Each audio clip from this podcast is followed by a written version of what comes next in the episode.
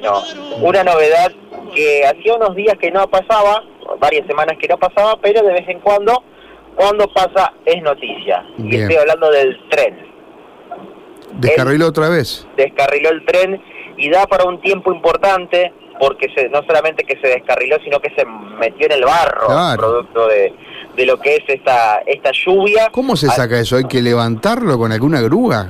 Eh, por lo que tengo entendido, eh, lo que están haciendo es sacar el barro para dejarlo lo más, eh, en Sí, este caso, limpio eh, posible al limpio terreno. posible al terreno para tratar de colocarlo nuevamente en la vía. Eh, es un, eh, un trabajo bastante complejo el que está haciendo Trenes Argentinos en la intersección de General Paz y Hernandarias.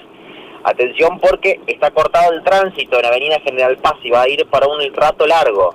Eh, en este cruce que es el del Prado Español. Eh, justamente en este lugar es donde se está llevando adelante este corte. Trenes Argentinos está eh, justamente eh, verificando la situación. Es el único lugar, el único lugar que tiene corte, porque al ser una zona donde no hay muchos cruces de calle, solamente el de la avenida está cortado. O sea que el otro que está por Casanelo y Vélez Arfiel está en condiciones de poder circular y también está eh, habilitado el cruce de Galicia y Avellaneda. Esos no tienen inconvenientes, justo el del medio, porque el tren justo en la mitad de su de, toda la cantidad de vagones que tiene, eh, de su caudal, es donde ha quedado sobre General Paz y así que tránsito cortado, aquellos que vengan desde el norte de, de General Paz pueden doblar en Galicia o bien para el lado de Guadalupe, pueden pasar por calle Tacuarí, por ejemplo, hacia el sur,